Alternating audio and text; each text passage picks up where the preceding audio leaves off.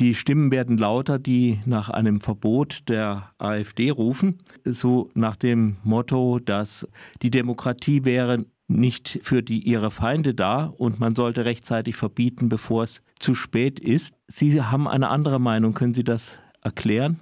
Ja, die Idee scheint zunächst mal naheliegend zu sein. Warum soll man eine Partei demokratisch gewähren lassen, die die Demokratie abschaffen will?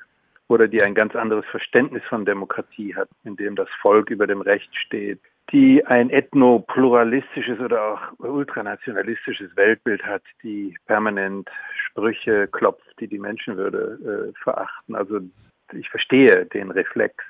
Der Punkt ist, dass man zum einen pragmatische Gründe hm, anführen kann, äh, ob das jetzt angebracht ist, zum anderen, ob es demokratiepolitisch und demokratietheoretisch sauber ist. Also ganz pragmatisch äh, würde man jetzt äh, ein Ver ein Verbotsverfahren einleiten. Das kann man vor dem Bundesverfassungsgericht machen. Man könnte sich auch überlegen, einzelne Landesverbände wie den thüringischen ähm, in dieses Verfahren, diesem Verfahren zu unterziehen. Das würde so lange dauern und würde den aktuellen Vormarsch der AfD natürlich nicht mehr stoppen und würde dann, wenn man jetzt sagt, wir werden vor nach Karlsruhe ziehen, würde dann natürlich einen Märtyrereffekt äh, mhm. bewirken, der eben so sich auswirkt, dass die Leute dann sagen, äh, jetzt erst recht, ich bin kürzlich durch Bayern gefahren, wo die AfD für die Landtagswahl mit dem Spruch Propaganda wirbt, wirbt, äh, trau dich. Also viele Leute, glaube ich, sind sozusagen halb entschlossen, diese Partei zu wählen und dieses Trauen würde in dem Moment, äh, wo man sagt, da wollen uns die etablierten Kräfte, die da oben, da wollen uns die Eliten, die Globalisten verbieten, würde es dann so eine Art Trotz- und Märtyrereffekt geben. Und demokratiepolitisch bin ich deswegen der Meinung, dass man eine, eine rechtsradikale Partei, die sehr unappetitlich ist, äh, die mehr und mehr in den Faschismus hineingeht, die aber dann gut jeder zehnte Bürger und hier vor allem Männer wählt und die in ostdeutschen Ländern demoskopisch weit vorn liegt. Also diese unappetitliche Konkurrenz äh, aus dem Feld zu schlagen, das geht nicht mit diesem, mit einem Verbotsverfahren. Dann würden wir sagen, also da kommt ein immer fetteres Gespenst durch die Tür und wir sagen dann, dich gibt's nicht mehr.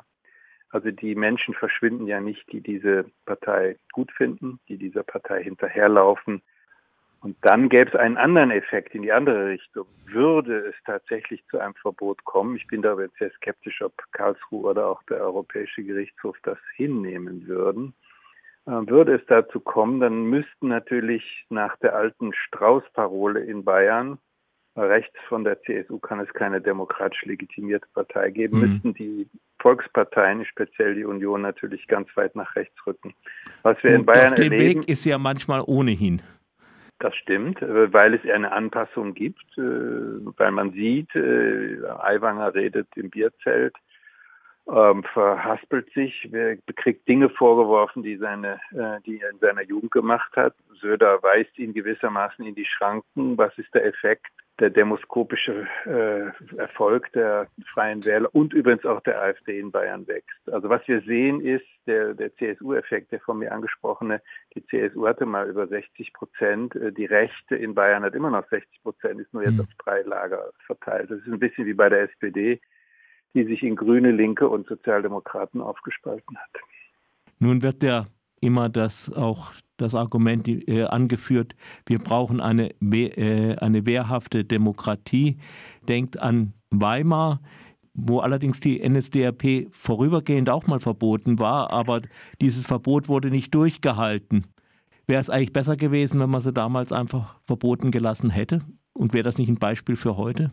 Doch, daran, also retroaktive historische Spekulationen sind überflüssig. Also das hätte, hätte, könnte, das ist äh, überhaupt kein Argument. Die, man muss äh, den Grund erfragen, warum die NSDAP zwischen 1928 und 30 stark geworden ist. Das hängt nicht nur, wie oft behauptet wird, mit der Weltwirtschaftskrise zusammen. Das hängt nicht nur, wie oft behauptet wird, in diesem Clinch zwischen Links- und Rechtsradikalen oder Extremisten zusammen. Das hängt vor allem mit der Schwäche der bürgerlichen Mitte zusammen. Das heißt, in dem Maße, in dem die bürgerliche Mitte einknickt, entweder indem sie aufgibt und nach rechts driftet oder indem sie den Rechten, den Ultrarechten nach dem äh, Maul redet, das ist das Problem. Und die wehrhafte Demokratie lehne ich ja nicht ab. Im Gegenteil, ich bin für eine wehrhafte Demokratie, die sich viel, viel offensiver, als wir das bisher getan haben, mit der AfD auseinandersetzt, die eben ihr nicht hinterherläuft, die ihr nicht nach dem Mund redet und die damit nicht unbeabsichtigt das Original äh, noch stärkt. Natürlich müssen wir diese Partei energisch bekämpfen und dafür gibt es zum einen strafrechtliche Mittel, wo immer Volksverhetzung, Aufruf zu Gewalt oder auch nicht nur Aufrufe, sondern auch Gewalttaten mit der AfD in Verbindung stehen, muss man äh, hart durchgreifen und deutlich machen, das geht nicht. Hier ist eine Grenze erreicht und diese ganze Ausfransung der AfD in das Reichsbürger, äh, Pegida und, und Verschwörungsmilieu ähm, zeigt, äh, wohin die Reise äh, geht. Das geht in Richtung eines Putsches, der ja bereits einmal probiert worden ist. Am, am, das ist nicht nur in, am Kongress in den USA gewesen, sondern auch bei uns wurde der Bundestag schon einmal halb überrannt. Und da muss man viel, viel stärker eingreifen. Dazu reicht das Strafrecht, dazu ist die politische Polizei, nicht der Verfassungsschutz äh, äh, verpflichtet. Und das Zweite ist, dass man natürlich den Menschen deutlich machen kann, was ist denn die AfD eigentlich? Was will die denn? Also wir sehen das ja häufig in Talkshows, Interviews und so weiter. Kürzlich beim sogenannten Sommerinterview mit Herrn Höcke, dass da versucht wird, so etwas wie Gegenwehr zu entwickeln. Man muss diese Leute reden lassen. Man muss Herrn Höcke in seiner ganzen Konsequenz ausquatschen lassen, was er eigentlich vorhat.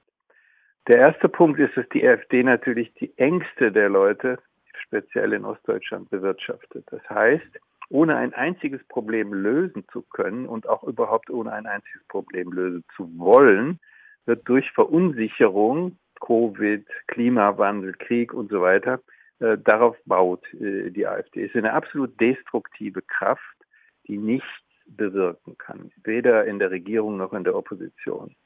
Und sie inszeniert eine Nostalgie für die alte Bundesrepublik, die DDR, und, und, äh, und ignoriert vollkommen die Interessen künftiger Generationen. Also speziell Junge müssten sich hier, müssten hier nicht nur äh, sozusagen für den Klimawandel, für den, für, für die Bekämpfung des Klimawandels aufstehen, sondern auch gegen diese Rechtsextremen, die ja übrigens weitestgehend den Klimawandel leugnen. Und man muss deutlich machen, dass diese AfD eine Partei ist, die Deutschland schadet, die sich patriotisch gibt, aber Deutschland schadet. Sie will die Europäische Union zerstören. Sie will ähm, Deutschland herunterreden, schwächer machen, Deutschlands Ansehen beschädigen. Das tut sie. Sie nimmt, wenn sie gegen Europa ist, uns die wirtschaftliche Existenzgrundlage und unsere politische Lebensversicherung. Das muss man deutlich machen, was es bedeutet, wenn diese Partei stark wird. Und man sieht es bereits in Thüringen, wohin so Situationen führen, wenn es dann so eine Sperrminorität von Ultrarechts gibt und dann auch noch äh, FDP und CDU mit ganz windigen Argumenten äh, sich äh, mit dieser Partei dann auch noch äh, zusammentun. Und letzter Punkt, diese Partei ist die Partei Putins in Deutschland.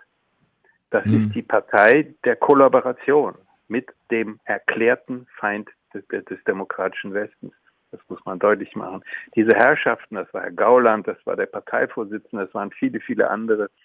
Und die ganzen Radikalinskis, die jetzt auf der Europawahlliste stehen, die sind alle im Dienste direkt oder indirekt, ideologisch oder sogar auch materiell von Wladimir Putin. Und das muss man deutlich machen. Diese Leute, die sich patriotisch geben, sind tendenzielle Landesverräter.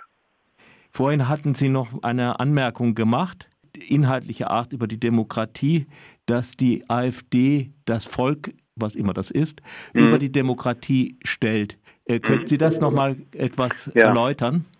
Also ich sage es schon mal vom Ende her, es gibt einen äh, Rechtsradikalen, der an die Macht gekommen ist, Viktor Orban.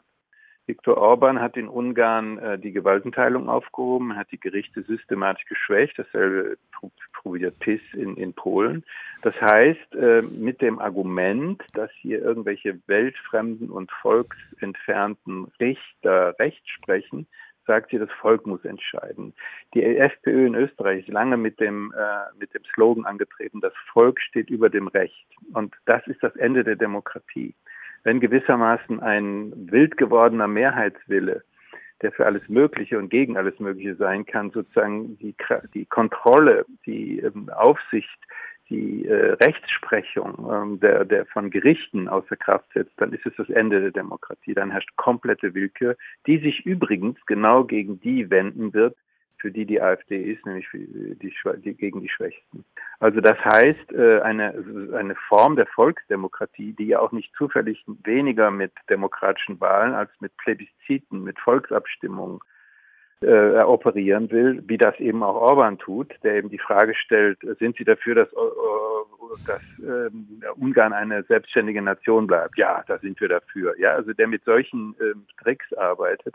Ähm, das ist eine Art der Volksdemokratie, die den Grundgedanken der Demokratie, die Minderheiten schützt, die Opposition ermöglicht, die einen fairen Wettbewerb erlaubt die den Machtwechsel friedlich äh, herbeiführt, äh, das ist eine Partei, die das systematisch untergräbt. Und das ist eine andere Form der Demokratie, die im Grunde genommen auf den, über die autoritären Aspekte, die sie jetzt hat, in einen Totalitarismus hineinläuft. Ja, das deutlichste Beispiel war ja die NSDAP, die genau das gemacht hat. Genau. Also das heißt, im Jahr 19, äh, zwischen März und Mai 1933 war der die rechtsstaatlichen Reste der Weimarer Republik bereits beseitigt, die übrigens die Bürger, sogenannte konservative bürgerliche Mitte bereits vorher geschleift hatte. Also das will ich immer betonen. Es ist nicht allein der Druck der AfD, der hier eine Rolle spielt. Ja, sozusagen dieses geschickte Ausmanövrieren der, der Regierungspartei durch die Stilisierung, durch die Züchtung dieser populären Unzufriedenheit, die wir im Moment haben, sondern es ist natürlich auch die Fantasielosigkeit, die Nachgiebigkeit, insbesondere der CDU, CSU. Also jemand wie Merz, der angetreten war, die AfD zu halbieren, ist mit seiner Strategie so weit gekommen, dass er die, den Anteil der AfD verdoppelt hat. Das muss man halt deutlich machen. Und das ist nicht nur sozusagen gewissermaßen die Kunst der AfD gewesen, sondern das Versagen der Union.